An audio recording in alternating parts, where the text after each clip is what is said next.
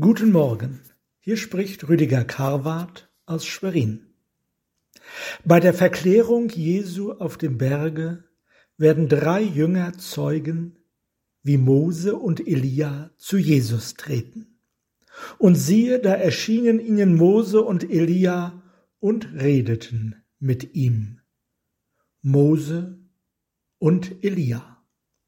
Sie erscheinen und sie verschwinden wieder Beides ist wichtig. Zunächst erscheinen sie. Mose als der Mittler der Gebote Gottes, Elia als der Inbegriff der Propheten Gottes, die das Gericht und eine ferne Gnade verkündeten. Indem Mose und Elia zu Jesus treten, treten das Gesetz und die Propheten zum Evangelium. Mose. Das ist das Gebot der Liebe zu Gott und zum Nächsten. Elia. Das ist die Ankündigung des göttlichen Gerichts und der Ausblick auf Gottes Zukunft. Diese Zukunft hat einen Namen, Jesus Christus. Später verschwinden Mose und Elia wieder Jesus aber trat zu ihnen, rührte sie an und sprach, Steht auf und fürchtet euch nicht. Als sie aber ihre Augen aufhoben, sahen sie niemand als Jesus allein. Mose und Elia sind verschwunden. Was bedeutet das? Verschwunden ist das Muss des Gesetzes.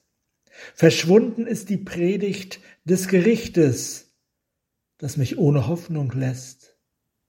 Geblieben ist Jesus allein. Jesus allein. Daran hängt alles. Die Erlösung von aller Schuld und der Macht des Todes am Kreuz. Jesus macht uns frei von der Angst, in der wir sonst vor Gott vergehen müssten. Wo Jesus ist, da ist Rettung, da ist Auferstehung von den Toten. Diese unscheinbare Aufforderung steht auf, hat ein ungewöhnliches Gewicht.